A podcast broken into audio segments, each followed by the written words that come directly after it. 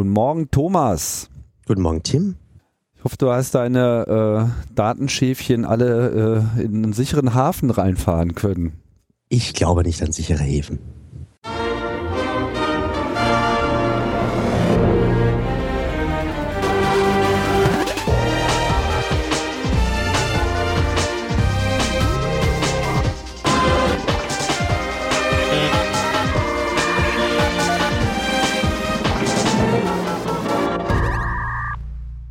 Logbuch Netzpolitik, Ausgabe Nummer 155 und äh, heute machen wir mal ein kleines äh, Spezial, was nicht nur damit zu tun hat, dass äh, Linus gerade mal nicht verfügbar ist für diese Sendung und ich von daher mal hier äh, ausnahmsweise mal den Hut auf habe, sondern auch, weil wir ähm, ja heute mal wieder mal äh, ein bisschen die Perspektive nach Österreich äh, richten wollen und das sogar aus zwei Gründen. Nämlich einerseits, weil äh, es ohnehin von Zeit zu Zeit mal angemessen ist, da den Fokus drauf zu richten und andererseits, weil ja natürlich auch gerade sehr viel äh, Wind äh, erzeugt wird wegen dieser Österreicher, die so viel Ärger machen. Thomas, ich begrüße dich erstmal hier.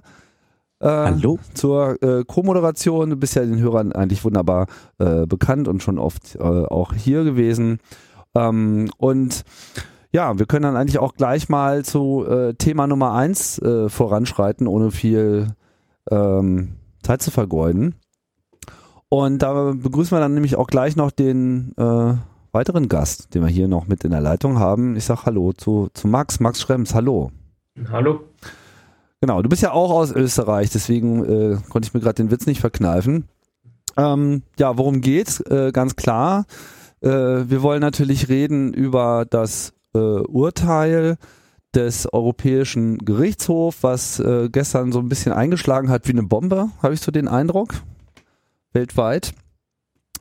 Ähm, zu, ja, ausgelöst durch eigentlich deine Europe versus Facebook-Kampagne, die wir ja hier auch schon einige Male angesprochen haben und wir haben auch hier in der letzten äh, Sendung im Prinzip ja auch schon besprochen, dass es äh, absehbar war, wie das Urteil des Europäischen Gerichtshofs ausgeht weil ja der Generalanwalt, der EU-Generalanwalt im Prinzip das alles schon so äh, beschrieben hat und erfahrungsgemäß, und so war es halt auch diesmal wieder, hat sich das Gericht eigentlich der Meinung dieses Generalanwalts äh, weitgehend angeschlossen. Ähm, ja, du hast das ja jetzt im Prinzip alles äh, ausgelöst und ich wollte mal so ein bisschen die Gelegenheit nutzen, äh, mit dir zu sprechen, auch um einfach nochmal äh, nachzuzeichnen, wie es eigentlich dazu kam. Wann, äh, wann hast du eigentlich damit angefangen mit dieser ganzen Ich habe ein Jahr in die USA eben studiert und ähm, das war im Silicon Valley und das war ganz nett, weil Juristen sozusagen, die nicht gewusst haben, dass da ein Europäer im Raum sitzt. und die Grundaussage war so, ja, die Europäer mit ihrem Datenschutz sind ja eh ganz süß, aber kannst machen, was du willst. Ja. Ähm, als US-Unternehmen in Europa passiert eh nichts. Und das war so ein bisschen die Idee, mal Facebook in dem Fall als ein Unternehmen genauer anzuschauen. Also mir ist ja Facebook jetzt vergleichsweise wurscht. Es gibt ja zehn andere Unternehmen oder weiß nicht, wie viele die andere ähnliche Dinge machen. Aber es war mal die Idee, sozusagen ein Unternehmen genau mal anzuschauen, damit man eben nicht so verschwörungstheoretisch nach dem Motto, die machen ja alle irgendwelche bösen Dinge unterwegs ist. Und ähm, das Spannende ist, dass die aus Steuergründen alle in Luxemburg und Irland sitzen. Also Facebook ist zu 82 Prozent äh, in Irland. Und damit hat man die eigentlich unter europäischem Recht und damit kann man auch durchaus dann spielen. Und das ist jetzt gerade in dem Fall recht spannend, weil die ja probieren den Unterschied zwischen europäischem Recht und US-Recht zum Beispiel in Steuerfragen zu nutzen, damit sie am Ende fast keine Steuern zahlen, nützen sie halt den Unterschied da. Mhm. Letztendlich bei der ganzen Datenschutz- und Überwachungsthematik zerreißt das ein bisschen die, Kon die Konzerne, weil die nach europäischem Recht diese Dinge eigentlich nicht tun dürfen. Und nach US-Recht müssen sie aber. Und das ist dann eigentlich so die Ausgangslage gewesen, was ganz spannend war. Das Problem ist, dass in Irland die Datenschutzbehörde für europaweit zuständig ist und wie eh schon bekannt, sind die sehr beflissen dabei, jeden Grund zu finden, nichts zu tun. Und ähm, dementsprechend ähm, ist da auch nicht wahnsinnig viel rauskommen. Und die Überlegung war dann eben aus Irland rauszugehen. Und in Österreich haben wir dann noch eine Sammelklage entsprechend gemacht, die praktisch die irischen Sachen sind. Das war jetzt 20, äh, 2013, ne? Hast du damit angefangen? Hm, angefangen hat das 2011, das war die erste Runde sozusagen. Das waren ah, ja. Beschwerden in Irland. Das wird immer so hochgespielt als die 22 Beschwerden, als ob das eine ganze Lawine gewesen wäre In Wirklichkeit war sozusagen jeder Button eine Beschwerde, man hätte das Ganze auch in ein Ding reinschreiben können. Ja. Das ist drei Jahre lang dahingegangen und die irische Behörde gibt einem da dann keine Akteneinsicht, man darf von seinem eigenen Verfahren nichts wissen. Wenn man Anträge stellt, kriegt es einfach eine E-Mail zurück, wo steht, interessiert uns nicht. Also ähm, ich habe dann irgendwann einmal, das beschreibt vielleicht die Sache am besten, mit dem zuständigen Datenschutz-Vize-Commissioner damals gesprochen und gesagt, naja, es gibt ja in Europa so Grundrechte auf ein faires Verfahren und so, wo ich doch die Akten in meinem Verfahren sehen darf und doch auch was sagen darf in meinem Verfahren. Und die Antwort war, nö, Artikel 6 Europäische Menschenrechtskonvention, wo das drinnen steht, gilt für unsere Behörde nicht. Wenn du dann die Behörde fragst, warum, dann sagt die Behörde, das sagen wir dir nicht, nicht warum. Und du stehst da an. ähm, ich habe dann, der, der alte Commissioner ist in Pension gegangen. Ich wollte ihm kurz zur Pensionierung dann irgendwie Kafka der Prozess mal schicken. es wäre gut angebracht. Leider war er dann bei der Verhandlung nicht dort, deswegen hat sich das dann irgendwie nicht ergeben. Aber ähm, der Vize-Commissioner, der zuständig ist für die Sache, ist jetzt der Chief Privacy Officer von Apple Irland, ähm, weil Apple halt auch seinen Sitz dort hat. Mhm. Also es stinkt dort einfach wirklich zum Himmel, was da abgeht. Ähm, und deswegen war ein bisschen die Überlegung, mit den ganzen Sachen nach Österreich zu ziehen in Form einer Sammelklage, weil es einfach vergebene Liebesmühe in Irland gewesen wäre. Man kann natürlich da vor die Gerichte ziehen, aber da bin ich dann ein Opa, bis man da irgendwann mal sein erstes Aktending herausbekommt. Weil wenn sich eine Behörde halt wirklich auf den Bauch legt und sagt, wir ignorieren das vollkommen, dann kommt nicht viel raus. Das Spannende jetzt für die EuGH-Sache war aber, ähm, dass die Iren diese Beschwerde zu Prison- und Massenüberwachung überhaupt gleich ganz ab, nicht mal bearbeitet haben und sofort rausgeschmissen haben und gesagt, dass sie frivol ist, weil die Rechtsmeinung, die ich vertrete, eine absolut frivole Rechtsmeinung ist, die sozusagen keine Möglichkeit hat, jemals für, für, für wahrgenommen zu werden. Moment, ist das ein Fachbegriff? Frivole Rechtsmeinung? Das steht im irischen Recht drinnen. Frivolous and vexatious. Und ich bin immer so gerne frivol. Das ist. Und das Geile dran ist, dass dadurch das so einen heißen Kartoffeleffekt gehabt hat. Also die irische Behörde wollte diese ganze Massenüberwachung überhaupt nicht machen, sofort heiße Kartoffel weg. Ähm, dann ist das vor einem irischen High Court gelandet. Der Richter hat an sich politisch gut entschieden, aber rechtlich teilweise ein bisschen fragwürdig und hat die heiße Kartoffel damit sofort zum EuGH geschossen und damit bist du mit dieser Massenüberwachungsthematik in kürzester Zeit auf einmal vor dem höchsten Gericht in Europa gelandet. Und das war eigentlich ganz schön, weil diese, der, der Fall halt so ein klassisches schnell weg damit und damit sozusagen sofort durch die Instanzen hinaufmarschiert ist. Und das war eigentlich jetzt relativ spannend. Ähm, jo. Und damit ist dann dieses Urteil gestern da daher gekommen. Das ist ja interessant. Ich meine, haben sich ja im Prinzip ins eigene äh, Fleisch äh, geschnitten in gewisser Hinsicht. Jo.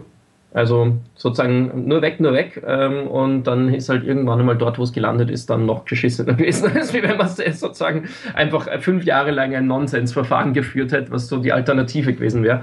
Das Grundsatzproblem ist halt, dass wir diese unabhängigen Datenschutzbehörden haben und diese Unabhängigkeit zwar an sich sich immer ganz toll anhört, aber wir haben eben in einigen Staaten das Phänomen, dass die Politik halt jemanden hinsetzt, der da unabhängig acht Jahre lang nichts tut. Ähm, und die Politik stellt sich hin und sagt, ja, wir haben ja kein Weisungsrecht diesen unabhängigen Behörden gegenüber, also können wir ja nichts tun. Und ähm, das ist so ein bisschen das Issue, was wir haben, dass wir da beim Grundrechtsdurchsetzung durchaus ähm, Probleme haben, wenn die Behörde halt einfach nicht will, ähm, weil die auch nicht politisch verantwortlich ist in dem Sinne, weil eben nicht weisungsgebunden. Ähm, das heißt, ich kann dann nur vor Gericht ziehen und diese Behörden verklagen, dass sie ihren Job tun und das ist, macht natürlich kein Normalbürger ähm, und das ist ein bisschen spannend bei der ganzen Kiste. Hast du denn, ähm, was jetzt eigentlich der äh, alleinige Klageführer oder hast du dich jetzt beim EuGH auch noch mit anderen Gruppen zusammengetan in irgendeiner Form? Nein, ich, das war eigentlich allein gemacht, was auch immer irgendwie total strange ist, weil auf jedem Urteilsblatt dann oben drauf steht Schrems. Und, äh, das heißt, ich bin immer so, könnten wir das nicht Fall 362-14 nennen? ähm, aber ja, ähm, das funktioniert halt auch gar nicht so schlecht. Also ich glaube, dass das ja auch ähm, ganz angenehm war. Eben Digital Rights Island, die auch diese Vorratsdatenspeicherungskiste gemacht haben, die haben sich ja dann im allerletzten Moment auf einmal noch ähm, diesem Verfahren hinzufügen lassen als Freund des Gerichtes, was ein irgendwie interessanter Move war, weil die ja jahrelang gesagt haben, na, sie können leider überhaupt nicht helfen und sie wissen auch überhaupt nicht, wo es einen Anwalt in Irland gibt, der uns da helfen könnte. Mhm. Ähm, und kaum ist es dann zum EuGH gegangen, war anscheinend der Fame-Faktor groß genug, dass man da auf einmal sofort dabei sein wollte. Also das war auch irgendwie recht spannend, weil sonst ja das innerhalb der Datenschutz-NGOs ich das eigentlich immer recht gut funktioniert, aber das war immer so ein bisschen eine strange Situation dort. Aber es ist jetzt auch nicht so, dass du keine Unterstützung äh, erhalten hättest auf dem Weg dahin. Ähm, nein, also im, das Ganze ist sozusagen im Prinzip finanziert über eine Crowdfunding-Seite, die ist sozusagen jetzt, wir selber programmiert, hauptsächlich mit dem Hintergrund, dass wir gesagt haben, naja, wir brauchen eigentlich nur eine Versicherung, weil wenn ich gewinne, kriege ich meine Kosten eh ersetzt im Großen und Ganzen. Wenn ich verliere, ist ja das Riesenproblem. Gerade in Irland zahlt man da Anwaltskosten, die in die Hunderttausende Euro gehen. Ähm, und das kann sich halt niemand leisten. Und deswegen haben wir das mit einer Crowdfunding-artigen Geschichte gemacht, ähm, wo die Leute das Geld spenden können ähm, Wenn es aber dann am Ende nicht gebraucht wird, kann man es wieder rücküberweisen. Ah. Das heißt, es ist eine Art Haftungs-Crowdfunding-Fonds, so in die Richtung. Das findet jetzt Und, äh, quasi auch statt. Genau, das ähm, wird, also wir hatten natürlich noch aufs Endurteil in Irland, weil die Sache noch zurückgeht. Ähm, es hat auch die Option gegeben, dass die Leute sagen können, wir spenden, ich soll, also das Geld soll einfach gespendet werden. Ähm, und das haben auch die meisten gemacht. Also ich glaube, so um die 90 Prozent der Spenden waren auch Spenden, Spenden im Sinne von, ich will das Geld gar nicht zurück. Mhm. Natürlich Leute, die mehr gespendet haben, ein paar hundert Euro, haben dann öfters ähm, angeklickt, bitte den Rest wieder retour. Ja. Es wird auch noch lustige Arbeit, diese ganzen Sachen wieder zurück dann zu überweisen. Wie, wie viel ist denn da zusammengekommen? Ne, jetzt sind wir so bei 65.000 Euro, was dann doch recht viel war. Mhm. Ähm, und es ist eigentlich auch relativ schnell gegangen. Ich habe es nicht mehr weiter beworben, weil wir eigentlich gecovert waren dann. Mhm. Ähm, und das andere, was noch spannend war, ist, in Irland haben wir das erste Mal einen, eine Kostenlimitierung bekommen. Also in Irland gibt es kein Gesetz, wo drinnen steht, wie viel am Ende wer wem zahlen muss. Also in Österreich gibt es einfach ein Gesetz, wo drinnen steht, äh, so viele Stunden, dieser Satz, was weiß ich, da weiß man circa, was man zahlen muss der anderen Seite. In Irland sagt dann der letzte Richter in der Reihe, ja, so circa 300.000 Euro, hört sich super an. Ähm, und da kann man da wirklich bankrott gehen. Ähm, in Irland habe ich dann eben den Antrag gestellt, eine Kostenlimitierung vorab zu bekommen, was in Irland noch nie funktioniert hat. Und der Richter war aber so geil, das zum EuGH zu klatschen, meiner Meinung nach, ähm, dass der dann da zugestimmt hat, weil ich gesagt habe, ich ziehe sonst die Beschwerde zurück, weil ich bin ja nicht dämlich, dass ich mich da irgendwie äh, bis über drei Köpfe verschuld. Ähm, wobei ich im Hintergrund muss man sagen, ich habe mich dann auch beim Bundeskanzleramt in Österreich informiert, ob eigentlich so eine ähm, verwaltungsrechtliche Kostenschiste in Österreich überhaupt durchsetzbar wären. Das wäre ganz lustig gewesen, wenn es wäre in Österreich gar nicht also durchsetzbar gewesen. Also solange ich mir kein, kein Sommerhaus in Irland dann irgendwann mal gekauft hätte, wäre es sozusagen dann an der Durchsetzbarkeit gescheitert. Aber man will jetzt auch nicht auf ein Gericht gehen und sagen, bei, ihr kriegt das Geld nicht, weil ihr es nicht durchsetzen könnt. Sondern und ist es dann limitiert worden? Genau, auf 10.000 Euro. Also insofern ah. sind wir eh overcovered. Alles klar. Das hat ganz funktioniert. Ähm, gut, jetzt ist äh, das Urteil äh, vorgelegt worden. Was steht denn da eigentlich genau drin? Was hat denn jetzt das EuGH, ähm, also was war denn überhaupt die Frage sozusagen? Also was, was war denn sozusagen äh, der Kerninhalt deiner, deiner Klage und wie ist darauf reagiert worden? Ne, inhaltlich war der Kerninhalt wirklich diese Safe Harbor Regelung. Ähm, der irische Richter hat das bloß in die Frage nicht hineinformuliert, weil man nach irischem Recht das dann noch einer Stelle vorlegen müsste, wenn es eine Gültigkeitsfrage wäre. Mhm. Und dementsprechend hat er das geschickt umformuliert und die ganze Erklärung war, wenn das alles nicht gültig ist und so weiter und so fort. Aber die, es ist dann nicht in der Frage drinnen gestanden, was dann einige so Business ähm, Juristen ganz fertig gemacht hat, weil was entscheidet der EuGH über was, was gar nicht in der Frage drinnen steht. Aber das Kernproblem war eben diese Safe Harbor Regelung Safe Harbor ist ja schon immer kritisiert worden, weil es einfach effektiv keinen Datenschutz bietet in der täglichen Praxis, also was Unternehmen mit den Daten tun. Ähm, das ist aber jetzt nicht Kern dieses Falls gewesen. Der Fall war jetzt wirklich nur Massenüberwachung in den USA. Und der EuGH hat auch nur zu dem Punkt was gesagt. Wir haben natürlich zu allgemeinen Schutzniveau, was Safe Harbor mir täglich, wenn ich halt mit irgendwelchen Googles und sonst was meine Daten austausch bietet, auch was gesagt. Aber erwartungsgemäß hat das Gericht halt diese Kiste, in die Kiste ist nicht mehr reingesprungen. Ähm, und die Kernaussage ist eben, Safe Harbor bietet gegen diese Massenüberwachung keinen Schutz. Ähm, diese Massenüberwachung betrifft sogar den Kernbereich des Grundrechts nach 7 und 8 ähm, der, der Charta. Ähm, und ähm, vor allem habe ich auch keine Rechtsdurchsetzung. Ähm, und auch da sagt der EuGH, dass eben der Kernbereich äh, betroffen ist. Und das ist extrem, weil ich glaube, der Kernbereich, wir haben gesucht nach irgendeinem Fall, wo jemals schon gesagt worden ist, der Kernbereich ähm, meines Rechts auf Datenschutz, das ist juristisch gesagt sozusagen der Bereich, wo kein gültiges Gegenargument mehr gilt vor lauter Überwachung, wie, dass das noch legitimieren kann. Also es gibt sozusagen den Bereich Kernbereich, das ist, ähm, ein Jurist hat das schön gesagt, off the scale, also einfach so jenseitige Überwachung, dass sie nicht mehr irgendwie legitimiert werden kann. Äh, und äh, du meinst jetzt äh, Kernbereich der Privatsphäre oder Kernbereich? Kernbereich des Grundrechts. Des Grundrechts. Das ist ähm, 52, glaube ich, von der Charta. Ähm, es gibt eben den Kernbereich, da kann ich gar nicht eingreifen und dann gibt es sozusagen alles andere, da geht es dann um Verhältnismäßigkeit. Also zum Beispiel bei der Vorratsdatenspeicherung ist gesagt worden, naja, es sind ja nicht die Inhaltsdaten, deswegen ist es ja noch nicht unbedingt der Kernbereich, aber es ist unverhältnismäßig. Mhm. Und in dem Fall ist jetzt wirklich der Kernbereich auch mal betroffen. Und ich habe zumindest nie einen Fall gefunden, wo das bisher schon argumentiert worden ist. Also von dem her ist es halt auch relativ groundbreaking.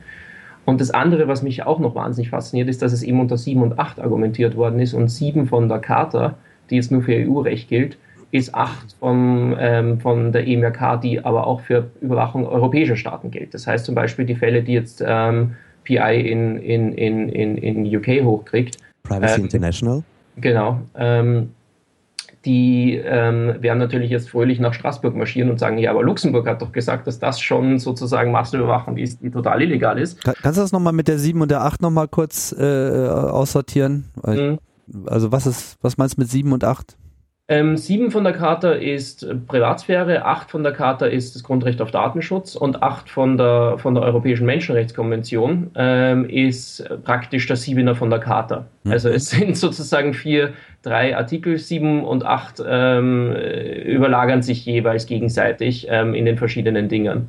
Und das eine ist die Charta Fundamental Rights der Europäischen Union und das andere ist die Europäische Menschenrechtskonvention und das sind zwei unterschiedliche Grundrechtsbausteine, äh, die wir haben, die auch unterschiedliche Anwendungsbereiche haben, weil das eine ja. nur EU ist und das andere auch darüber hinaus EGMR. CARTA ist sozusagen die EMRK für die EU und die EMRK ist ähm, kein Teil der EU, ähm, sondern vom Europarat und da ist, äh, das geht auch viel weiter, das sind 47 Länder, glaube ich, waren es dabei, also es geht von Russland bis Türkei und was weiß ich. Und das Spannende ist, die EU und damit die, die ganze Grundrechtecharta ähm, ist, hat keinen Anwendungsbereich auf National Security, weil das äh, sozusagen nationalstaatlicher Bereich ist, da hat die EU nichts zu husten.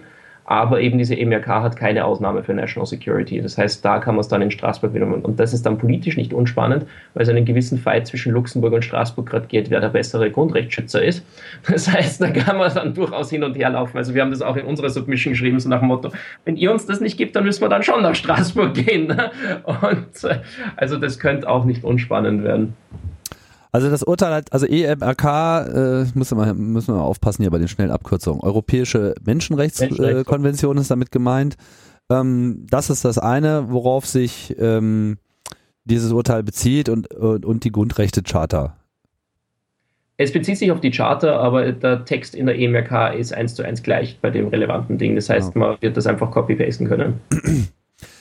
So, das heißt, wenn ich das richtig rauslese, hat diese Entscheidung schon ziemlich grundlegende Konsequenzen. Also das geht sozusagen eigentlich auch im Prinzip, weiß ich, ist, ist das so in etwa das, was du erwartet hast oder ist das irgendwie mehr, als du erwartet hast?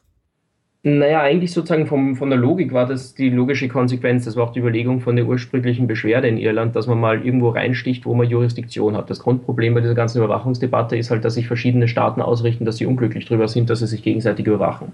Ja, Big News, da kann man dann Letter, also nette Briefchen schreiben. Ähm, das Lustige ist aber dadurch, dass wir diese Privatisierung der Überwachung haben, dass wir halt Firmen haben, die die Daten erst sammeln und dann weitergeben, habe ich über die Firmen schon Jurisdiktion, auch als Europa.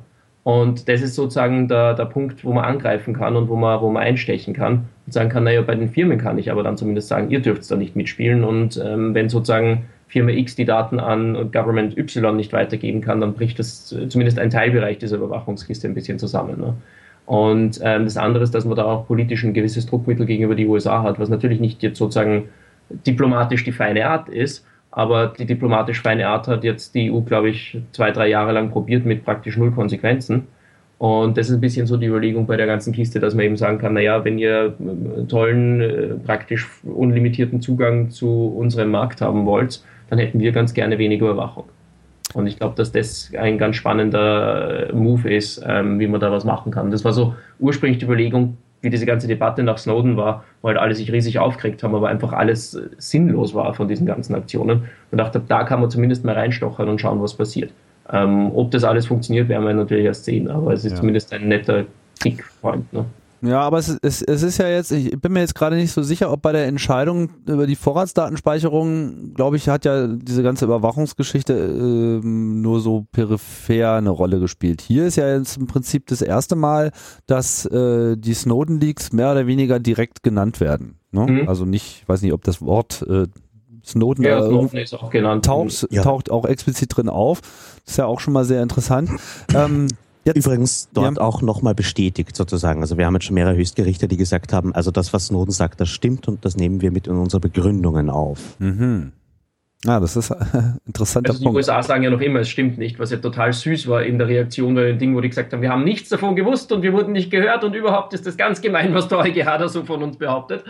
Ähm, was ja lustig ist, weil die USA von Anfang an genau gewusst haben, dass dieses Verfahren läuft. Ähm, das war überall in den Medien. Das war auch ein Vertreter von der US-Botschaft bei während der Verhandlung dort. Die haben auch die Tage den Tag vor der Verhandlung noch äh, praktisch alle Mitgliedstaaten durchtelefoniert und da wahnsinnig interveniert, dass die gefälligst was anderes zu argumentieren haben. Ja. Ähm, äh, also so diese Notion von wegen, wir haben ja nichts gewusst und da wurde hinter unserem Rücken was Böse entschieden, ist ja auch total absurd. Aber ja, äh, das hatte, hatte ich auch noch gesehen. Sie meinten ja auch, eine Zustimmung des EuGH, also jetzt sozusagen zu deiner Argumentation, würde ja dem Schutz der Bürgerrechte und dem freien Fluss von Informationen großen Schaden zufügen. Ja, ja, also es war total spannend gestern zu sehen. Die einen haben gesagt, das Internet bricht auseinander, morgen mindestens. Oh. Und die anderen waren sozusagen, das ist vollkommen irrelevant, überhaupt kein Problem und so weiter. Es war ganz schön zu sehen, wie sozusagen je nachdem, aus welcher Position und was jemand argumentieren wollte, das gleiche Urteil irgendwie gar nichts bedeutet hat. Also zum Beispiel Facebook und die EU-Kommission haben ja gesagt, sie sind total bestätigt worden. und, ähm, und Facebook hat irgendwo anscheinend aus dem Urteil rausgelesen, dass ja ausdrücklich drinnen steht, dass sie sich an alle Gesetze gehalten haben. Ich habe das nirgendwo gefunden auf den Seiten. Ähm, und gleichzeitig die Lobbyverbände, die jetzt in Brüssel gerade probieren, diese ganze Datenschutzreform möglichst zu kicken, ähm, haben natürlich sofort gesagt, das ist das Ende des Internets und die ganze Regulierung ist böse und gemein und, und, und, und so weiter. Ne? Ja, das ist natürlich jetzt die Fragestellung. Ne? Also welche, welche mittelfristigen und langfristigen Konsequenzen äh, haben wir denn jetzt eigentlich zu erwarten? Also vielleicht mal konkret, weil ja Facebook auch die ganze Zeit im Titel stand, auch wenn du wieder ja gesagt hast, dass jetzt nicht unbedingt die einzige Stoßrichtung ist, aber irgendwie ist es ja äh, erstmal ein Kampf gegen Facebook äh, auf den ersten Metern. Gibt es denn jetzt unmittelbare Konsequenzen? Also gut, du hast ja gesagt, das geht eh nochmal nach Irland und wir werden dann sehen, wie da im Detail nochmal... Das ist heute bestätigt worden, am 20. Oktober ist das in Irland der nächste Hearing. Ah, okay. Ah. Und, und was genau muss da bestätigt werden durch Irland? Also was? Ähm, das sozusagen der EuGH kann ja nur Rechtsfragen machen und kann sozusagen faktisch nichts durchsetzen oder so. Das heißt, ähm, das mhm. irische Gericht muss dann die bindende Entscheidung ähm, machen, die einfach diesem EuGH-Urteil folgen wird. Ähm, und haben die dann auch irgendwelche Freiräume, um das zu drehen? Nicht wirklich. Also ich glaube auch, dass die irische Richter nicht wahnsinnig das Bedürfnis hat, das zu drehen. Ähm, war zumindest mein Eindruck während der Verhandlung. Mhm. Ähm, was natürlich sein kann, ist, dass die jetzt in Irland nochmal anfangen, das jetzt nochmal weiter vor den Supreme Court zu bringen, weil die halt irgendeinen Einspruch dagegen erheben. Ähm, also aber den, den irischen ist, Supreme Court. Genau, mhm. ja, aber es ist halt in Wirklichkeit relativ wurscht, was in Irland passiert. Ähm, weil dass die irische Behörde das sowieso nie durchsetzen wird, das war von Anfang an klar. Es ist eher spannend sozusagen, dass jetzt 28 Mitgliedstaaten ähm, im Einzelfall prüfen können und nicht mehr dieses Safe Harbor Abkommen sie daran hindert. Und jetzt gehe ich mal davon aus, dass, weiß Gott, Belgien, Deutschland, Frankreich und so weiter vielleicht ein bisschen motivierter sind, was zu tun, als jetzt die Iren oder die Luxemburger. Ne? Mhm. Um, ähm, das heißt doch, dass die anderen Datenschutzbehörden jetzt auch wirklich äh, tätig werden können gegenüber amerikanischen Firmen, um die Interessen ihrer Bürger durchzusetzen. Genau, beziehungsweise jeder Bürger kann eine Beschwerde dorthin schicken ab heute und sagen, äh, meine Daten, Hausnummer, meine Universität hat alle Daten in die Google Cloud ausgelagert und ich bin da zwangsverpflichtet, dass meine Daten wo landen, wo die NSA wahrscheinlich Zugriff drauf hat. Ähm, das will ich nicht und eine Beschwerde macht und so weiter das Ding ist halt, das Recht hat sich jetzt über Nacht geändert. Also mich war nicht so happy, dass es keine Übergangsfrist geben hat dazu, weil es wäre für Unternehmen durchaus sinnvoller gewesen, wenn es zwei, drei Monate Übergangsfrist geben hätte sollen, weil ganz ehrlich gesagt, jetzt haben wir das seit drei, vier Jahren, ob es da jetzt noch zwei, drei Monate Übergangsfrist gibt oder nicht, ist auch ein bisschen wurscht. Ähm, das hat der EuGH aus irgendwelchen Gründen nicht gemacht. Ähm, aber es wird jetzt natürlich, es ist nicht so, dass die Unternehmen morgen den Stöpsel gezogen bekommen, weil Datenschutzverfahren dauern ein halbes Jahr bis Jahr, also habe ich viel Zeit, noch irgendwas zu tun und die Behörden sind jetzt auch nicht hyperaktiv bei so Sachen. Aber natürlich kann ich jetzt als Einzelbürger mich da auch drauf berufen etc. Ne? Aber was, äh, was erwartest du denn jetzt an, an konkreten Auswirkungen erstmal für die US-Unternehmen, die jetzt unsere äh, privaten Daten vorhalten? Man muss sich wirklich genau anschauen. Also es gibt im Gesetz zwei ähm, Paragraphen. Der eine ist der 25er, das andere ist der 26er. Im 25er ist drinnen definiert, das sind Länder, wo alles sozusagen super ist, perfekter Datenschutz, da gibt es überhaupt keine Hindernisse, Daten hin und her zu schicken. Äh, du, meinst, du, meinst jetzt das, welches Gesetz? Auf welches Die Datenschutzrichtlinie 9546. Ähm, mhm. Im 25er sitzt der Fall zum Beispiel die Schweiz drunter. Die hat de facto das europäische Datenschutzrecht übernommen. Da macht es keinen Sinn, da jetzt irgendwo Grenzen aufzuziehen. Mhm. Ähm, außerhalb von Europa gibt es nur vier Länder, die diesen Status haben. Das ist ähm, Israel, ähm, Kanada, Neuseeland und Argentinien. Alle anderen Länder fallen unter 26. Und Safe Harbor war sozusagen 25. Das war so Privilegierung für Unternehmen in den USA. Die fällt jetzt weg und damit fallen diese Unternehmen unter den anderen Paragraphen, den 26er. Ähm, dort gibt es x Möglichkeiten, Daten zu transferieren. Ähm, das fängt an von einer Zustimmung des Nutzers, was jetzt nicht so leicht ist in dem Fall, weil es muss eine informierte Zustimmung sein und diese Unternehmen dürfen auf der einen Seite nicht sagen, dass sie Massenüberwachung machen nach US-Recht. Gleichzeitig müssten sie als europäische Nutzer darüber informieren, dass sie genau das tun ähm, was auch ein kleiner Limbo ist. Also, weil ja. einige gesagt haben, wir machen da einfach einen Paragraphen rein in unsere, in unsere Policy. Ja, viel Spaß dabei, weil jetzt informiert mal die Leute, was ihr wirklich tut, ähm, wo ihr ja eigentlich nach US-Recht sie gar nicht informieren dürft. also, das wird durchaus, glaube ich, spannender, als sich einige denken. Ähm, und es gibt aber andere Rechtsgrundlagen, wie zum Beispiel die Erfüllung eines Vertrags. Also typischer Fall, ich buche ein Hotel in New York, dann müssen meine Daten natürlich nach New York gehen. Ich zahle mit einer Kreditkarte irgendwo ähm, und die Sachen liegen halt, äh, müssen halt dementsprechend dort sein. Wirklich relevant wird es bei Auslagerung in B2B-Fällen. Also wenn ein Unternehmen in Europa Daten ähm, in die Cloud stellt. Ähm, wenn ich Privatnutzer bin, falle ich auch nicht drunter, weil die ganze Datenschutzrichtlinie an sich eine Generalausnahme für Privatnutzer hat.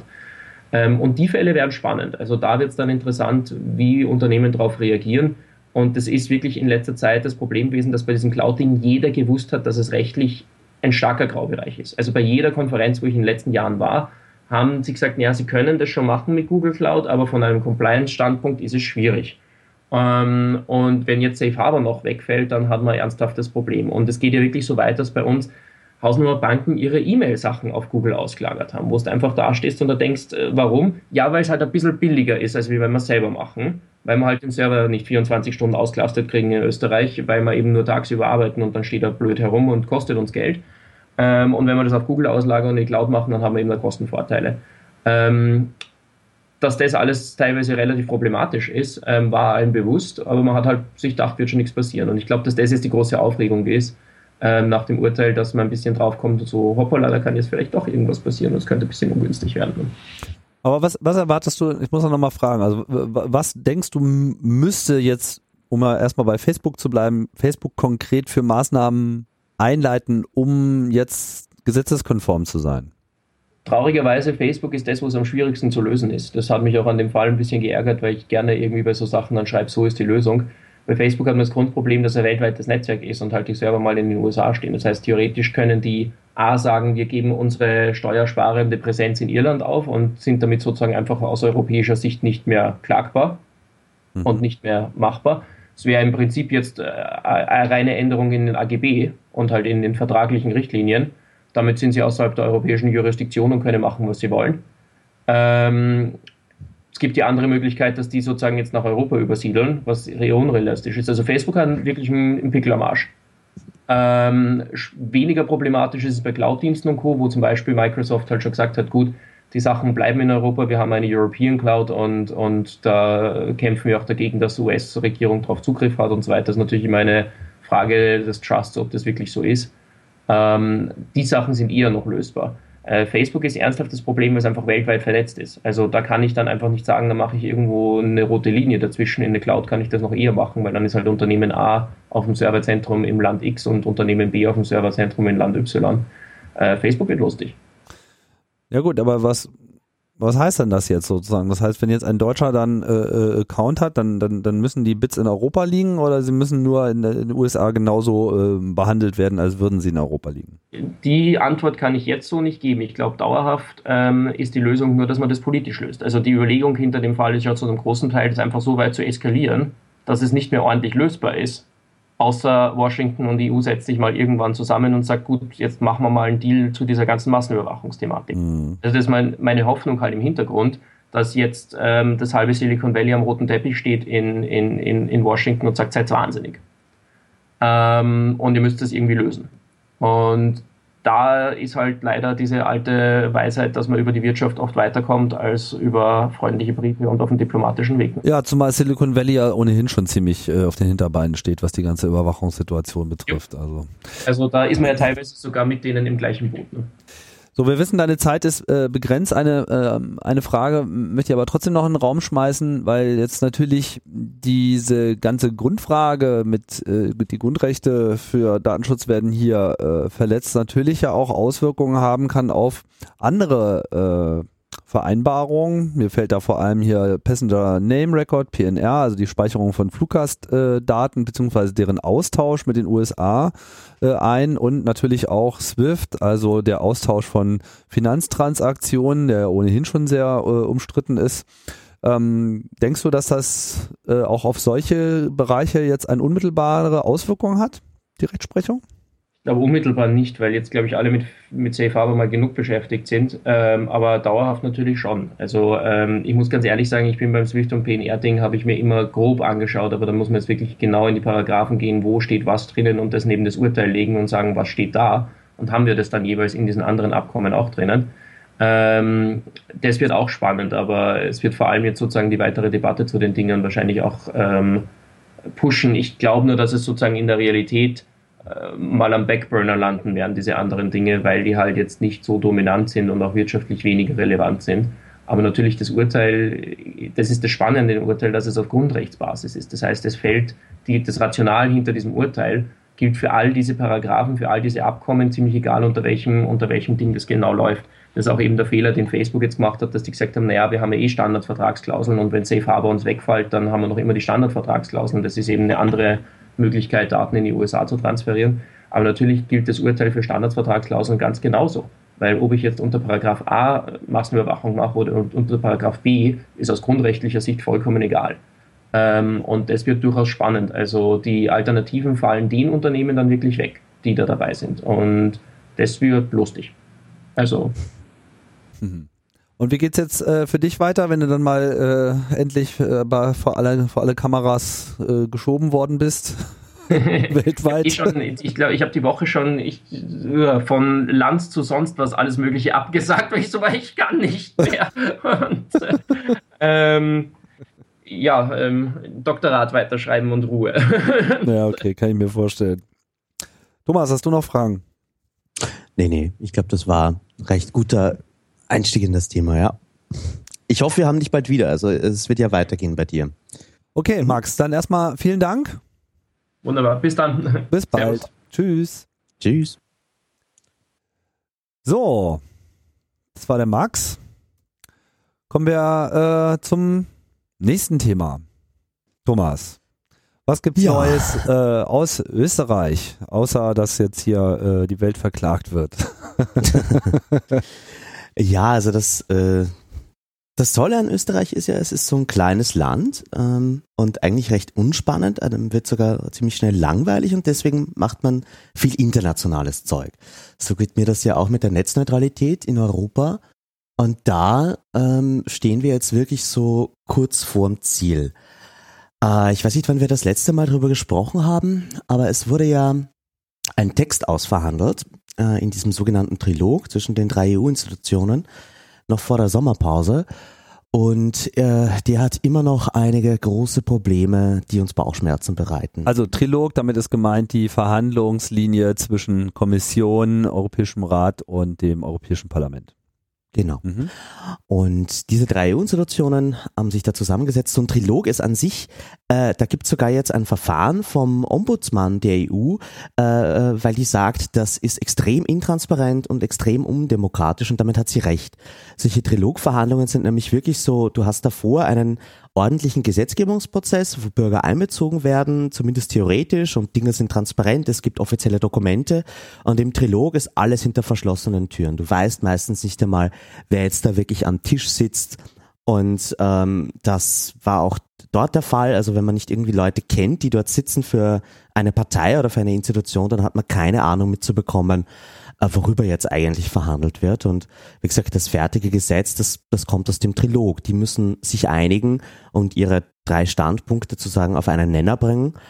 Und das ist da passiert, ähm, wirklich auch in einem Krimi um zwei Uhr früh ähm, ist diese Einigung erzielt worden. Ich glaube, ich kann mal diese Story erzählen. Äh, äh, wann denn jetzt überhaupt? Äh, das war äh, Ende Juni, mhm. also sozusagen wirklich, glaube ich, 30. Juni, der letzte Tag der lettischen Ratspräsidentschaft. Das wird ja dann mit äh, Hälfte des Jahres ans nächste Land übergeben. Und die Letten wollten halt unbedingt noch eine Einigung haben. Und äh, es waren schon irgendwie, die Grünen haben gesagt, nee, machen wir nicht mit, die Liberalen sind aufgestanden, äh, die Linken waren sowieso nicht anwesend. Und äh, dann, dann war irgendwie nur noch die Sozialdemokratie dort und da gab es auch irgendwie schon eine Verhandlungsführerin, die Kammer Ewert, die meinte so, nein, das geht überhaupt nicht und wir verhandeln hier nicht weiter, die Vorbedingungen passen alle nicht. Und die andere Verhandlungsführerin der Sozialdemokraten stand mit ihrer Handtasche schon in der Tür. Ja, das war die letzte, die sozusagen, wenn die Ja sagt, dann gibt's einen Deal, wenn die Nein sagt, dann können wir mit mehr Zeit und mit mehr Ruhe weiter verhandeln. Und die ist mit der Handtasche in der Tür gestanden und dann wurde ihr nochmal was für Roaming versprochen, hat sie bei der Netzneutralität nachgegeben. So sind wir zu dem Text gekommen, der jetzt hier am Tisch liegt. Hm. Ähm, und da wurden sozusagen die Artikel wurden da Ende Juni festgezurrt. Dann Anfang Juli gab es noch ein einziges Treffen, wo man noch über die Erwägungsgründe des Gesetzes gesprochen hat. Also die ganzen Erklärungen, wo auch Definitionen drinnen stehen. Und da wurde ein bisschen was noch repariert, aber es hat es nicht wirklich besser gemacht. Und wir, wir haben, stehen heute jetzt mit einem Text da, der noch nicht wirklich gesetzt ist, aber der jetzt Ende ähm, Oktober in zweiter Lesung durchs Parlament geht. Und wenn wir dort nichts tun, wenn es dort keine Änderungsanträge gibt, dann ist das so gesetzt und dann ist das die Netzneutralität, die wir in allen 28 EU-Ländern für diese halbe Milliarde Menschen haben werden. Also um es nochmal kurz äh, zusammenzufassen. Ne? Wir äh, blicken ja jetzt hier auf einen Prozess, der schon wie lange läuft? Zwei Jahre ungefähr? 2000, Im September 2013 ist das, hat das angefangen. Ja. Genau. Und ähm, da gab es ja die damals ja wohl äh, bejubelte, und wir haben ja auch hier bei Logbuch Netzpolitik viel drüber gesprochen, die äh, Entscheidung des Parlaments, wie das mit der Netzneutralität eigentlich gehandhabt werden soll. Und das war ja, sagen wir mal, ein Ergebnis, was sehr viel äh, Freude bereitet hat. Und im Prinzip ist jetzt das Ganze im Rahmen dieser äh, Trilogbesprechung aufgeweicht worden und geht jetzt in dieser aufgeweichten Form wieder zurück ins Parlament. Genau. So. Aber es um, könnte ähm. doch auch sein, dass das Parlament dem nicht zustimmt. Genau, das ist jetzt äh, äh, auch der Punkt, wo wir ansetzen und wo wir gerade dran arbeiten, weil im Parlament da sind halt gewählte Volksvertreter, äh, mit denen man sprechen kann, die sich ihren Bürgern verantwortlich fühlen. Und da versuchen wir jetzt in zweiter Lesung noch Änderungsanträge durchzubekommen für die Probleme, die dieser Text noch hat. Ähm, Vielleicht bleiben wir beim Prozedere. Also für diese Änderungsanträge braucht man zuerst mal die Zustimmung von Martin Schulz, vom Präsident des Europaparlaments. Mhm. Ähm, das sollte nicht so ein Problem sein, weil es gab eine Wahl zwischen erster und zweiter Lesung. Dann müssen diese Änderungsanträge von einer Fraktion oder 40 Abgeordneten eingebracht werden. Da glauben wir auch, das kriegen wir locker hin. Ähm, und dann werden sie abgestimmt mit einer absoluten Mehrheit absolute Mehrheit heißt, dass ich nicht einfach nur von allen Abgeordneten, die jetzt gerade im Plenum sitzen, die Hälfte aller Hände nach oben gehen müssen, sondern es müssen die Hälfte von allen Abgeordneten, mhm. auch die, die nicht anwesend sind. Das heißt, von den 751 Abgeordneten brauche ich halt einfach äh, 50 Prozent plus eins. Das heißt, ich brauche äh, 376 Stimmen. Das ist immer grundsätzlich so, wenn ein äh, Gesetz, äh, also wenn sozusagen äh, darüber abgestimmt wird, was jetzt die finale Vorlage ist für die Trilogverhandlung. Genau, mhm. also das ähm, sozusagen, du hast ja die erste Lesung, das, das Gesetz kommt von der Kommission. Mhm. Ähm, dann geht es in Parlament und Rat, die bilden sich ihre Meinung in erster Lesung. Und dann geht's in den Trilog, da hat man sozusagen aus diesen ersten Lesungen die das, den gemeinsamen Nenner, die gemeinsame Position, die verhandelt wird. Und die geht dann in die zweite Lesung. Und in zweiter Lesung kann man entweder sagen, äh, ja, passt, wird Gesetz. Nein, weg damit. Wir beenden den Prozess und damit ist das Teil auch gestorben. Oder wir machen nochmal Änderungsanträge. Nochmal Änderungsanträge heißt, wir gehen in noch eine neue Runde Trilogverhandlungen. Und da können wir uns auch wieder einig werden oder nicht. Und am Ende wird was ausverhandelt, das dann in dritte Lesung geht. Und auch da kann man äh, ähm, nochmal Ja oder Nein sagen. Änderungsanträge gibt es in dritter Lesung aber nicht mehr. Also es ist ein binärer Vote, ja, ja oder nein. Okay, verstehe. Das heißt, man könnte aber im Prinzip jetzt auch sagen, äh, wir wollen das überhaupt nicht, aber das ist jetzt eher unwahrscheinlich, dass es dazu kommt. Also im Parlament ist das unwahrscheinlich, weil einfach Roaming und Netzneutralität ja die zwei Themen sind in diesem Gesetz. Und Roaming ist für die EU etwas, das äh, in, in breiten Teilen der Bevölkerung Wellen schlägt. Und das war auch Wahlkampfthema. Als im ähm, Mai 2014 das Europaparlament gewählt wurde, ging es auch für viele Abgeordneten darum, dass sie vorher noch Roaming abgeschafft haben und sich feiern haben lassen. Das heißt, für die ist das ein Wahlversprechen. Das werden sie versuchen zu retten und umzusetzen. Der Treppenwitz, wir erinnern uns, Roaming war ja immer so das, das Tauschthema, ja. Wir, wir nehmen euch das Roaming weg und dafür gebt ihr uns bei der Netzneutralität was. Das war mhm. der Deal mit den Providern. Mhm. Und das perfide ist jetzt aber, dass in diesem Text Roaming in Wirklichkeit ähm, weiterhin bestehen wird. Es gibt nur eine Basic Free Allowance. Das heißt, wenn ich jetzt irgendwie nach Italien gehe äh, als Deutscher und dann äh, zurück nach Hause telefoniere, äh, ein paar Minuten, ein paar Megabyte habe ich frei. Danach gibt's immer noch Roaming-Gebühren. Und wenn ich als Deutscher in Deutschland mit meinem deutschen Handy nach Frankreich anrufe, auch dann gibt's immer noch Roaming. Also es ist halt bei Weitem nicht so, dass wir an den Grenzen nicht mehr merken auf unserem Handy, dass wir jetzt eine Grenze überschritten haben ähm, und dass wir wirklich als Europa zusammenrücken. Ähm, es ist halt gerade eben die, die paar Urlauber, die es gibt, die sind aus der Debatte raus und das wird eher dazu beitragen, dass wir Roaming auf lange Sicht noch behalten werden und nicht, dass es äh, endlich abgeschafft wird. Und hast du den Eindruck, dass das im Parlament auch, auch so gesehen wird, dass hier eigentlich äh, keine nennenswerten Fortschritte erzielt worden sind? Also ich meine, wenn man noch nicht mal das Roaming losgeworden ist und die Netzneutralität stimmt auch nicht, ich meine, dann ist das ja wirklich ein ja, schlechter meine Deal, Rede. Ne? Das ist meine Rede. Es ist halt wirklich nicht gut gemacht und man hat halt in beiden Themen so, komm, lass uns Netzneutralität beschließen, komm, lass uns Roaming beschließen, egal was da dann drinnen steht. Mhm. Ähm, und es wird halt wirklich in vielen Teilen nicht, nicht hingeschaut. Äh, und da äh, ja, hätte ich mir auch mehr Unterstützung von den Konsumentenschützern erhofft. Die wissen auch alle, was in dem Text drinnen steht.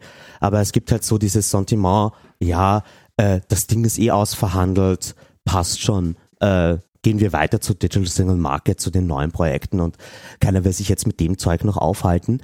Bei Netzneutralität wäre das aber wirklich desaströs, weil was da jetzt im Text drinnen steht, würde im, im europäischen Internet Dinge erlauben, die wir wahrscheinlich dann nie wieder wegbekommen. Ist ja auch ein bisschen absurd, weil jetzt eigentlich über diesen ganzen Verlauf der Debatte mit der Netzneutralität ähm, sich ja das Blatt in den USA komplett gewendet hat. Ja, und äh, weiß nicht, wie dein Eindruck ist, aber ich wäre jetzt auch nicht so überrascht gewesen, dass viel Argumentation in Europa ja dann auch eigentlich immer, ne, gerade wenn es um Internet geht, zeigt man ja schnell in die USA und da war ja so tendenziell eben auch immer noch die Debatte um eine äh, entsprechende Verschärfung und Specialized Services etc. Äh, sprich zu dem Zeitpunkt, als sich hier die Gesetzesentwürfe manifestiert haben und man, wenn man nach USA blickte, sehte man so, ja, wieso, die machen das doch auch. Jetzt ist es aber eigentlich genau andersrum dass die, dass die USA sozusagen die Kurve bekommen haben und irgendwie begriffen haben, so, ja, nee, das schadet uns. Äh, aber die Europäer jetzt quasi äh, blind in ihr Verderben laufen und äh, genau das Gegenteil beschließen. Ja, das ist das ist halt wieder so ein Treppenwitz, ja. Also ich meine, als wir angefangen haben, äh, 2013, sah es so aus, dass die ähm, da gab es ja noch die alten Regeln in den USA, die dann aufgehoben wurden. Das heißt so, immer wenn es in Europa gut ausgesehen hat, hat es in, in den USA schlecht ausgesehen oder umgekehrt. Mhm. Aber es waren nie beide auf derselben äh, Seite und abwechselnd hat man dann von Lobbyisten gehört, schaut auch in den USA ist Netzneutralität, das hält dort nicht, das braucht man nicht. Und jetzt, wo die USA wirklich gute Regeln haben, hört man von allen Telekom-Lobbyisten, der amerikanische Markt ist nicht zu vergleichen mit dem europäischen und die haben ja viel viel mehr Oligopole und viel mehr Netzneutralitätsverletzungen. Also es sind halt Ausflüchte. In Wirklichkeit natürlich haben die USA hier einen Goldstandard gesetzt und das Thema wird halt gerade weltweit verhandelt. Also in Brasilien, in Mexiko wartet man, ähm, also da ist man in der Implementierungsphase der dortigen Gesetze, da wird immer noch viel ausverhandelt in den Details. In Indien überlegt man sich ein Netzneutralitätsgesetz zu machen. Jetzt auf dem äh, IGF in Brasilien wird es ein riesiges Thema sein. Also Netzneutralität wird gerade wirklich global ausverhandelt. Und natürlich schauen viele Länder auch nach Europa. Ähm, wenn, wenn die EU jetzt hier eine schlechte Entscheidung trifft, dann wird das ein Grund für vor allem viele Länder des globalen Südens sein, sich dann nicht an den USA, sondern an Europa zu orientieren. Mhm. Weil die Europäer argumentieren das ja auch so, diese amerikanischen Diensteanbieter, die sind auf, die verbrauchen so viel von unserer Internetinfrastruktur, die sollen noch etwas für den Ausbau dieser Infrastruktur zahlen. Ein komplett hirnrissiges Argument, was man an vielen Ecken widerlegen kann, weil es halt einfach falsche Investitionsanreize setzt, wenn ich eine Knappheit monetarisieren kann. Ähm, aber das, das ist so gerade eben der Anti-USA-Ansatz, der in, in Gefahr steht, in Europa zu siegen. Was hast du denn äh, für einen Eindruck, wer da jetzt so die treibenden äh, äh, Kräfte sind und auf wen vor allem jetzt noch Einfluss genommen werden kann und sollte? Ja. Also äh, es geht um Änderungsanträge im Europaparlament. Das ist unser Hebel. Da sind wir stark. Mhm. Ähm, dort müssen wir vor allem ähm, die Sozialdemokraten, die Linken, äh, die Grünen und auch ähm, die paar Liberalen, die es noch gibt, äh, die, auf die würde ich mich jetzt mal so aus deutscher Perspektive konzentrieren. Es geht um eine absolute Mehrheit. Das heißt, wir haben eigentlich nicht den Luxus, ähm, uns nur auf eine linke Mehrheit zu stützen, sondern wir müssen wirklich mit allen sprechen, um genügend Stimmen zu bekommen. Um, ähm, und safetyinternet.eu ist äh, wieder aktuell, liefert wieder genau die Tools, die man braucht, um das zu tun. Um, ähm, das heißt, es ist auch keine eine Ausrede, wieso man nicht in diesem Thema jetzt nochmal aktiv werden will. Ähm, und äh, wie gesagt, das Europaparlament, das sind auch Leute, mit denen man sprechen kann. Die kann man anrufen. Gerade die Assistenten dort sind alles irgendwie äh, junge, gut gebildete, doch meist sehr weltoffene Menschen.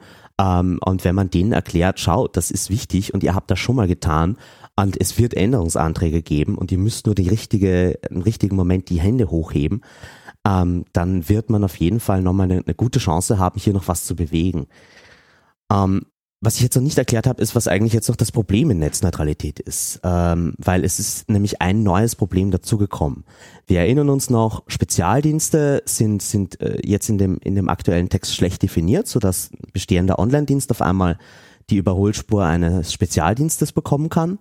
Äh, Zero Rating, also ähm, ökonomische Diskriminierung, da wo, wie die Deutsche Telekom das mit Spotify macht, einzelne Dienste aus meinem monatlichen Volumen ausgeschlossen werden. Und auch wenn das Volumen verbraucht ist, kann ich noch Musikstreaming hören. Ähm, diese Form der Diskriminierung ist auch noch erlaubt. Mhm. Und äh, der dritte neue Punkt äh, ist Class-Based Traffic Management. Ähm, Internet wird in Europa ja oft mit Best Effort übersetzt. Best Effort, das heißt, äh, Netzneutralität wird in Europa oft mit Best Effort übersetzt. Also dass Daten einfach genauso gut übertragen werden, äh, wie man kann. Und ich, ich äh, greife als Provider jetzt nicht ein und priorisiere meine eigenen Daten und äh, throttle irgendwie meine Konkurrenz. Dieses Best Effort Prinzip wird eigentlich abgeschafft mit diesem Text, weil ich dann die Möglichkeit habe, als Internet Provider herzugehen und zu sagen, ich habe hier fünf Traffic-Klassen und die Traffic-Klasse, ich habe mal irgendwie Gold Premium äh, und extra langsam. Ich kann die nicht vermarkten. Ich kann da nicht ein Businessmodell draus machen. Aber ich kann einfach sagen, Videostreaming ist wichtig, ähm, zeitkritische Dienste sind wichtig, werden immer priorisiert. Webbrowsing ist eher langsam, das ist, das ist in der mittleren Prioritätsklasse, sagen wir mal so drei von fünf. Und dann habe ich aber auch noch so äh, E-Mail-Dienste, verschlüsselte Dienste, Dinge, die ich nicht einsortieren kann und die gebe ich in die letzte Qualitätsklasse. Also alles, was jetzt ein unbekanntes, neues Protokoll ist, alles, was vielleicht BitTorrent ist, auch wenn gerade da zum Beispiel BitTorrent Sync oder BitTorrent Video Streaming über das Protokoll gefahren wird, dann ähm, werde ich das auch in die schlechteste Qualitätsklasse einsortieren. Also dieses Class-Based Traffic Management, auch wenn es nicht dazu taugt, ein Geschäftsmodell damit zu machen, hat immer noch große Probleme, wenn es darum geht, die Neutralität und Offenheit des Internets zu behalten. Und ähm, das wird eben ermöglicht mit dem derzeitigen Text und ist wirklich so reingeschlichen worden. Keine vorherigen Institutionen haben das eigentlich in ihrer eigenen Position gehabt, aber es ist halt wirklich in diesen spätabendlichen Verhandlungen rein äh, gebracht worden als Text.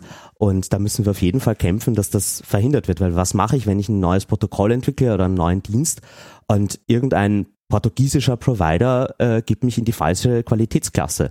Äh, wie verhandle ich, dass ich da in die richtige reinkomme? Was ist, wenn das ein Open Source Protokoll ist? Wer verhandelt dann dafür? Mhm. Und was ist mit dem ganzen verschlüsselten Traffic, der vielleicht nicht kategorisierbar ist? Mhm.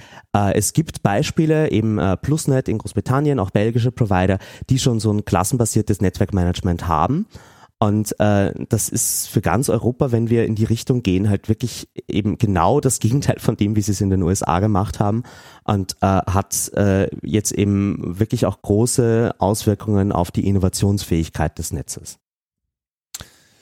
Äh, finde ich aber jetzt einen interessanten Gedanken, den du da gerade geäußert hast. Ich weiß nicht, ob der äh, in eurer Argumentation auch schon eine größere Rolle gespielt hat, aber die Nichtklassifizierbarkeit von verschlüsseltem Traffic. Ja, ist ein wichtiger Punkt. Vor ja. allem äh, äh, im Hinblick auf die, den potenziellen Anstieg von verschlüsseltem Traffic. Ja, meine, gerade jetzt mit äh, neuen äh, Mechanismen, die in den nächsten Monaten ausgerollt werden, wie zum Beispiel diese Let's Encrypt-Kampagne. Ich denke, wir werden da einen signifikanten äh, Anstieg sehen im, im, im Kryptobereich, beziehungsweise auch die Komplettverschlüsselung eben großer äh, Dienste, die ja mittlerweile auch Standard ist. Weiß nicht ganz genau, wie weit äh, WhatsApp äh, vorangekommen ist, aber über kurz oder lang äh, wird es einfach noch mehr sein. Und das heißt, dass es betrifft ja dann im Prinzip alle Dienste. Also gerade diese Argumentation mit ähm, naja, ihr seid ja nur ein unwichtiger Dienst, ja, und äh, es gibt da keine Masse äh, in, in, dem Moment, wo man nicht mehr klassifizieren kann, weil zu sehr verschlüsselt, äh, ne, gerade wenn es alles ohnehin über Webprotokolle geht, äh, in dem Moment ist ja jeder ausgegrenzt und da muss man sich wahrscheinlich schon mal drüber Gedanken machen. Aber wahrscheinlich stellen die Leute sich das halt immer noch so vor, dass man sich einfach äh, den entsprechenden Sportwagen kauft in Form äh, des, des entsprechenden Netzzugangs. Aber innerhalb der Netze äh, selbst ist das natürlich äh, in dem Sinne gar nicht zu lösen. Genau, und das, das, da sind einfach noch ganz viele äh, wirklich stinkende Eiterbeulen in diesem Gesetz, wo halt auch schlecht gearbeitet wurde. Also man hat ganz oft äh, Widersprüche auch im Text, dass, dass man sagt so, äh, der, der, das eine Seite sagt A, das andere Seite sagt B und es geht logisch aber nicht zusammen. Das ist halt wirklich so ein Kompromisstext und in vielen Punkten äh, sagen auch äh, inzwischen alle Rechtsmeinungen, ist das so offen, wie der dann von den Regulierungsbehörden am Ende ausgelegt wird. Also auch bei, bei Spezialdiensten ist es so, das könnte man auch positiv lesen. Jetzt eine gute, äh, wirklich motivierte Regulierungsbehörde könnte sagen, nein, also äh, irgendwie so Skype Ultra HD als Spezialdienst, nein, das geht nicht. Ähm, aber es kann genauso auch eine Regulierungsbehörde hergehen und sagen, natürlich, ja, wir machen hier den ganzen Markt auf. Und genau diese Unschärfe im, im Gesetzestext, die wird mit einem Arbeitsschritt, der ähm, danach kommt, beseitigt. Also wir haben sozusagen jetzt die eine Möglichkeit, Änderungsanträge noch reinzukriegen am, am 27., 28. Oktober, wenn das Ganze in Straßburg abgestimmt wird, ähm, egal ob wir da gewinnen oder verlieren. Es passiert dann ein, äh, ein Prozess, wo die europäischen Regulierungsbehörden sich alle zusammensetzen und nochmal Guidelines schreiben, die genau definieren, wie dieses Gesetz jetzt gemeint ist. Das heißt, das sind nicht gewählte Regulierungsbehörden, die Bundesnetzagentur für Deutschland, die RTR für Österreich, Ofcom für Großbritannien, die kommen alle zusammen und äh, geben dann dem Gesetz wirklich eine konkrete Bedeutung, die es jetzt noch nicht hat, weil jetzt kann ich so oder so lesen. Mhm. Und äh, diese Guideline Creation ist äh, für uns deswegen auch ein ganz wichtiger Schritt, äh, wo wir uns auch einbringen werden. Es wird da eine Konsultation geben, also es kann äh, Hinz und Kunst und alle Menschen ihre Meinung sagen, ähm, wie dieses Gesetz jetzt äh, gemeint sein soll und, und wieso dieses oder jenes wichtig und richtig für die Gesellschaft ist. Ähm, und da müssen wir uns auf jeden Fall auch nochmal einbringen ähm, da wird es dann auch auf Safety Internet noch mehr Informationen geben, wenn es soweit ist. Und äh, das ist halt wichtig. Wir sehen halt eben in, in Brasilien und in Mexiko sind wir gerade in dieser Phase. Da ist das Gesetz beschlossen und jetzt gehen die Regulierer her und überlegen sich, was heißt das denn eigentlich konkret. In den USA war es anders. Dort hat der Regulierer ja das Gesetz geschrieben. Deswegen ist das amerikanische Gesetz auch so gut, weil es wirklich äh, 100 Seiten lang hat äh, und, und, und nicht wie das niederländische, was fünf Seiten hat oder das äh, europäische, was so ungefähr auf 20 kommt. Was ist denn dein Eindruck, wie die äh, Netzagenturen, sag ich mal, dazu stehen? Also welcher, welcher Konsens lässt sich denn da, also gibt es überhaupt einen Konsens und, und wenn ja, äh, in, in welche Tendenz schlägt das aus? Ähm, also das ist sehr unterschiedlich, mit wem man spricht. Äh, es gibt sehr gute Regulierungsbehörden, die sehr motiviert sind, ähm, vor allem eben auch in kleineren Ländern. Und dann gibt es solche ja, Behörden wie ähm, Ofcom in Großbritannien ist so wirklich der Teufel. Also die, die versuchen alles, um ja nichts zu tun. Äh, und die sind auch große Feinde der Netzneutralität. Ähm, an sich lässt sich das, äh, die Ausrichtung der ähm, der Regulierungsbehörden ziemlich nah an der Ausrichtung der Regierungen immer im Rat äh, ablesen. Also die Länder, die ähm, im Rat gegen Netzneutralität waren, die haben auch meistens Regulierungsbehörden, die gegen Netzneutralität sind. Ähm, der Vorteil ist so ein bisschen, dass innerhalb von diesem Gremium an europäischen Regulierungsbehörden, BEREC nennt sich das, äh, jedes Land eine Stimme hat. Und im Rat ist es ja so, dass die großen Länder mehr Gewicht haben, mehr Stimmrecht haben. Ähm, gleichzeitig die Ressourcen sind natürlich trotzdem ungleich verteilt. Also kleine Länder wie Österreich, die kommen da vielleicht mit zwei Leuten hin, haben vielleicht noch eine Person, die halbtags irgendwie das, die Verhandlungen verfolgt und äh, die Briten kommen dort mit einem Verhandlungsteam von fünf Leuten und haben 20 Leute in London sitzen, die alles mirrorn und die ganze Zeit die Verhandlungen äh, begleiten. Also das wird wirklich ein interessanter Prozess. Auch die Kommission muss sich da einbringen. Die hat da auch Mitspracherecht als einziger Player. Und äh, das, das wird sozusagen auch nochmal äh, ein Detailkampf, den wir führen müssen. Aber jetzt sind wir noch im Gesetzgebungsprozess. Jetzt haben wir noch die Chance, den Text an sich zu verbessern. Und das wäre halt einfach um, um Welten besser und erfolg, äh, erfolgsversprechender, als sich jetzt schon auf die Guidelines zu konzentrieren. Genau, das kann ja noch eine, noch eine Weile hin sein. Ähm, müssen wir halt mal schauen, ob es noch zu einer äh, dritten Lesung äh, kommt. Halte ich jetzt mal nicht für komplett ausgeschlossen aber hängt jetzt vor allem erstmal von der Aktivität ab, die jetzt noch im Parlament entsteht, um genug ähm, Änderungsvorschläge durchzubringen. Ja. Gut. Gut. Haben wir das damit? Ähm ja, das war, das war sozusagen das Update zur Netzneutralität. Mhm. Ähm, äh, ja, es bleiben. Es gibt auch einen schönen Countdown auf Safety Internet, wo man dann äh, sich aktivieren kann, dadurch, dass jetzt noch 19 Tage, 18 Stunden und 28 Minuten übrig bleiben. Ähm, das sollte äh, Motivation genug sein. Ähm, ja, und dann hätte ich noch ein anderes Thema, äh, was mir sehr wichtig ist. Äh, zurück nach Österreich, äh, das Staatsschutzgesetz. Darüber habe ich mit Linus äh, ja schon mal auch gesprochen, mhm. als wir, als wir äh, ein LMP dazu gemacht haben. Ich weiß jetzt aber nicht mehr, welche Folge das war. Oh, das finde ich noch raus.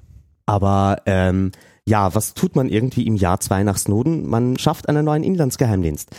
Ähm, also Österreich plant gerade mit dem Staatsschutzgesetz äh, ebenso eine neue Überwachungsbehörde, die auch mehr oder weniger genau das tut, was jetzt auch in diesem Safe Harbor Urteil kritisiert wurde, nämlich diese anlasslose Massenüberwachung. Und da äh, ist der Ackervorrat Österreich sehr stark dahinter mit einer Kampagne auf www.staatsschutz.at äh, und da die haben schon 16.000 Menschen unterstützt. Äh, kann, kann jeder machen. Ähm, und an sich ist dieses Gesetz halt einfach eines, was von ganz vielen Seiten kritisiert wurde. Also da haben irgendwie die Richtervereinigung, die Bischöfe, die Arbeiterkammer, die Wirtschaftskammer, der Verfassungsdienst des Bundeskanzleramtes, alle haben die Hände über den Kopf zusammengeschlagen und, und geschrien, wie könnt ihr nur?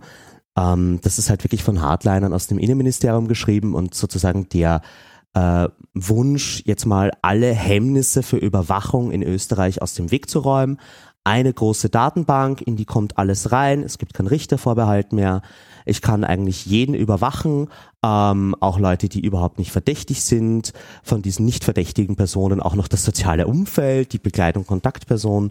Und alle Daten, die ich da sammle, werden dann auch an andere Geheimdienste ausgetauscht.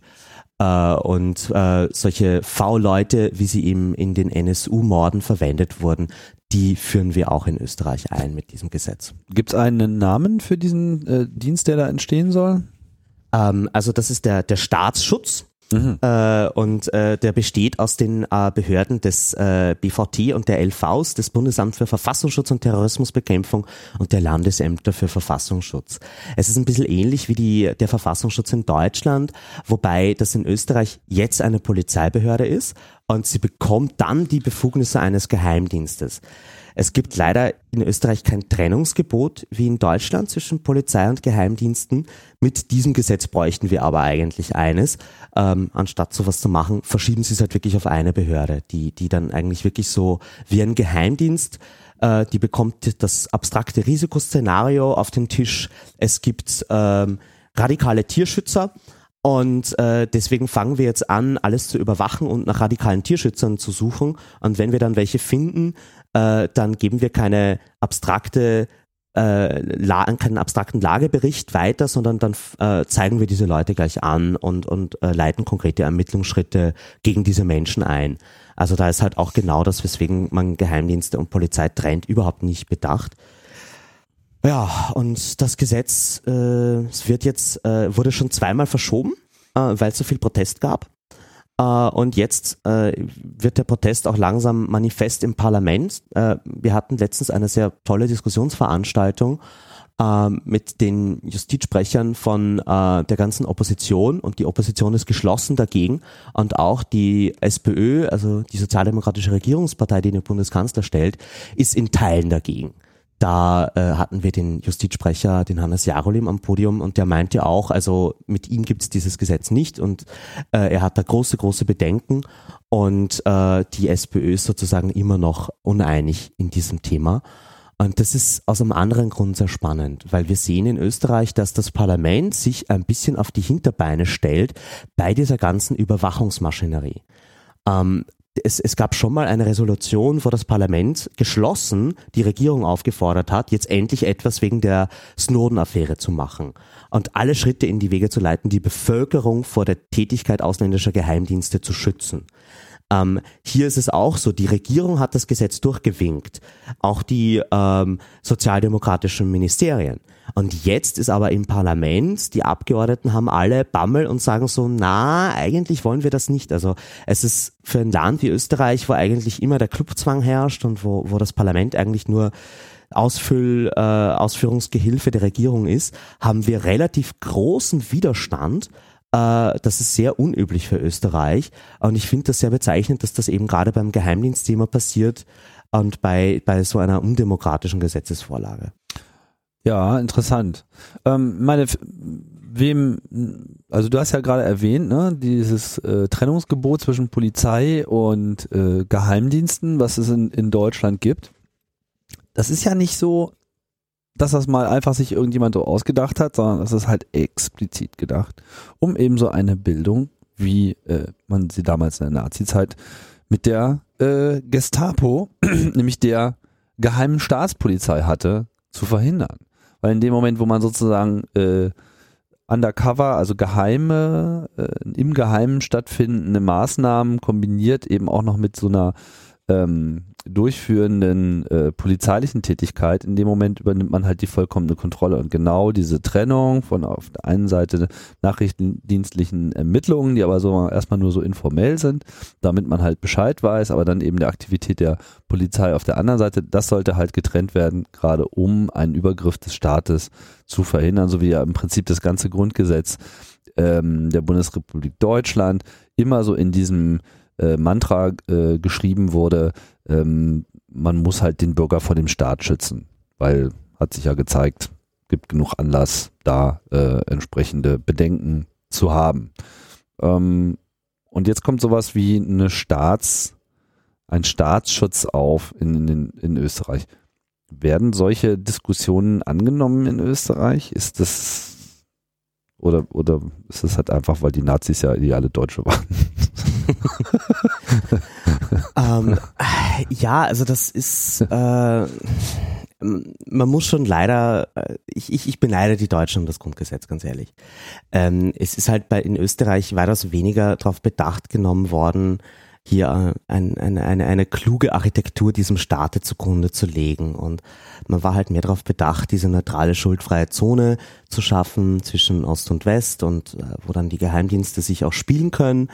Ähm, wir haben ja die entsprechenden Gesetze, die das straffrei stellen, aber wir haben eben nicht so diesen, diesen Gedanken, dass man eben den Bürger vor dem Staat schützen muss, wie du das ja richtig gesagt hast und was, was jetzt wirkliche Gewaltentrennung ist und ähm, wie man auch an Pluralismus äh, und, und Extremismus, ähm, wie man da umgehen muss damit, dass das eben in einer Gesellschaft auch auf lange Sicht äh, ein bisschen resistent darüber ist. Ähm, also da ist in Österreich leider äh, vieles nicht vorhanden. Wir haben auch keine gute also die Bundesverfassung in Österreich liest sich wie ein Kochrezept, wie du einen Staat aufbaust, aber nicht wofür er steht, äh, nicht was er eigentlich will. Ähm, und das ist an sich was das, äh, ja, das, das fehlt uns leider.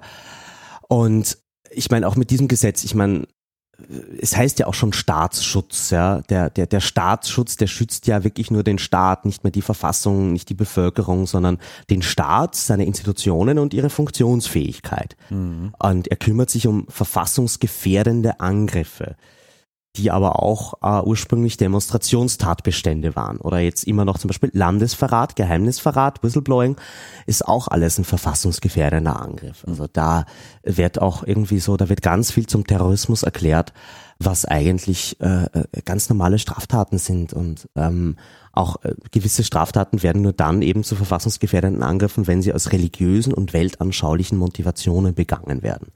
Und eine weltanschauliche Motivation habe ich immer. Ja? das will man wohl meinen.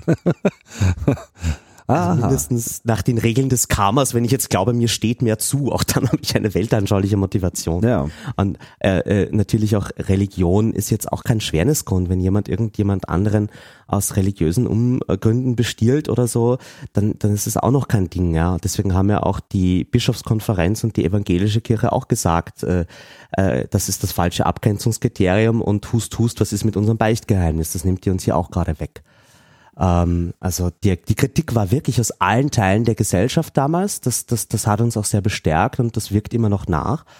Und es ist halt auch zum ersten Mal, wo ich sehe, so, okay, wir haben jetzt echt eine große Mobilisierung. Wir haben viele Leute, die in Österreich gegen dieses Gesetz inzwischen aktiv werden. Und da ähm, ja, da äh, äh, habe ich durchaus noch Hoffnung, dass wir schaffen, dass das jetzt im parlamentarischen Prozess äh, entweder komplett abgeschafft wird oder mit Änderungsanträgen noch so weit alle Giftzähne gezogen werden, dass es dann halt wirklich den Namen verdient und ein polizeiliches Staatsschutzgesetz ist, was keine Geheimdienste mehr beinhaltet. Ähm, jetzt hast du gesagt, die Abstimmung ist zum zweiten Mal verschoben worden. Ist sie erstmal auf unbestimmte Zeit oder auf ein konkretes Datum äh, verschoben worden? Auf unbestimmte Zeit. Das ist in Österreich auch wieder sehr super. Man erfährt das dann irgendwann kurzfristig, wann etwas auf die Tagesordnung kommt. Im Moment steht es noch nicht fest. Es wird wahrscheinlich am 28. Oktober einen Innenausschuss geben, wo dieses Gesetz beschlossen äh, werden soll oder wo mal im Ausschuss darüber verhandelt werden soll. Das ist halt auch die Frage, wie durchsetzungsstark sind die Abgeordneten? Wird es da noch ein Hearing geben? Wie viele Änderungsanträge Anträge gibt es im, im Ausschuss schon. Ähm, das ist sozusagen der erste Schritt und im November wäre dann eben das Plenum das frühestmögliche, wo man es beschließen könnte. Ein Treppenwitz noch. Ja. Am 28. Oktober hätte der Innenausschuss eigentlich vom amerikanischen Kongress über die Geheimdiensttätigkeit der NSE sprechen sollen und die Bedenken der österreichischen Bevölkerung dem amerikanischen Kongress ausdrücken. Und dieser Termin, wo Österreich sozusagen im Nachgang dieses Ganzes auf die Hinterbeine stellen, in den USA vorständig wird, der Termin muss jetzt wahrscheinlich abgesagt werden, weil die Innenministerin das Staatsschutzgesetz, also den Ausbau der eigenen Überwachung, lieber haben will. Ähm, das, das zeigt schon sehr, wo die Prioritäten liegen. Ähm, und äh, auch schön, wenn das Gesetz dann wirklich im 11. 12. November beschlossen werden sollte. Ähm, 12. November 1918 ist der Tag, wo die erste Republik ausgerufen wurde, also wo Österreich die, Monar die absolute Monarchie abgeschafft hat und vielleicht jetzt am selben Tag auch wieder abgeschafft. ja, der AK Vorrat äh, macht da entsprechend ähm, Stimmung gegen diese Gesetzespläne. Gibt es da irgendetwas, dem man sich konkret anschließen sollte, außer der allgemeinen Diskussion? Äh, ja, also äh, www.staatsschutz.at ist so die, die Kampagnenseite, da findet man mehr oder weniger alles. Oder akvorrat.at, das ist eben die äh, Website der NGO, für die ich ja auch arbeite. Das heißt, äh, ich, ich äh, habe hier zum ersten Mal auch wirklich, äh, mache das hauptberuflich für diese Kampagne. Europäisch ist natürlich auch wichtig, aber da hast du halt immer ein großes Netzwerk von verschiedenen Playern. Und hier ist wirklich auch ein tolles Team dahinter und es gibt inzwischen ganz viele Materialien, auf die ich stolz bin, die erklären, wo liegt das Problem, wer hat sich alle geäußert. Das ist auf jeden Fall einen Blick wert. Okay. Und man kann die Petition unterstützen, damit hilft, leistet man auch einen Beitrag. Äh, wie gesagt, das haben schon 16.000 Menschen gemacht, das können noch viel mehr werden. Gut, das werden wir alles äh, verlinken, so wie es hier guter Stil ist, äh, in den Shownotes auf Logbuch Www.ftf.de. Ja, Sag, ja. ja. Hast du, ähm, sind, wir, sind wir durch mit dem Thema jetzt? Ähm, ja, ich glaube, wir haben es. Gut, dann gehen wir jetzt in den in, in, entspannten äh, Epilog über. Was wolltest du fragen? Na, ich wollte nur fragen, ob man eigentlich dieses www noch dazu sagt für Domains. Ich habe mir das letztens wieder angewohnt, nachdem ich es nie gemacht habe. Ähm, aber ich, ich, ich glaube, das hier ist nicht das Publikum, wo man das noch dazu nehmen muss. Aber es, es wird dann teilweise so gefragt, brauche ich da das www davor? Das sind noch Fragen, die, die einem gestellt werden, wenn man so vor allem mit älteren Semestern spricht. Ja, das ist eine gute Frage und ähm, ich denke, das Ding ist eigentlich durch. Ja, das World Wide Web hat es, sich abgelöst, oder? Es, es wäre, wäre sicherlich ganz angemessen, noch die entsprechenden Aliase einfach stumm äh, einzubauen, um ganz sicher zu gehen, weil es ja dann auch, was weiß ich, gibt ja immer noch so merkwürdige automatische Completion-Mechanismen, die vielleicht irgendwo einfach auch ungefragt noch WWWs davor schreiben, weil kann ja sein, ne? Da sollte man zumindest darauf achten, dass in dem Fall nicht eine ganz andere Webseite äh, auf einmal äh, zum, zum Tage kommt, weil man das halt einfach selber nicht mehr so ähm, testet. Ja, das, das sind auf jeden Fall, Accessibility ist da wichtig. Augen auf im Webverkehr. Gut, ich denke, da machen wir den Sack jetzt einfach mal zu. Thomas, vielen, ja. vielen Dank für äh, die Ausführungen und ähm, ihr könnt euch ja auch mal hier Thomas äh, Vorträge zu den zahlreichen Themen äh, anschauen. Haben wir auch äh, verlinkt hier in den Shownotes. Ja, und nächste Woche geht's dann auch wieder weiter mit Linus, denke ich. Und äh, bedanke mich fürs Zuhören und sage Tschüss und bis bald. Mhm. Ciao, ciao. Cool. So. Ich komme auf eine Stunde 13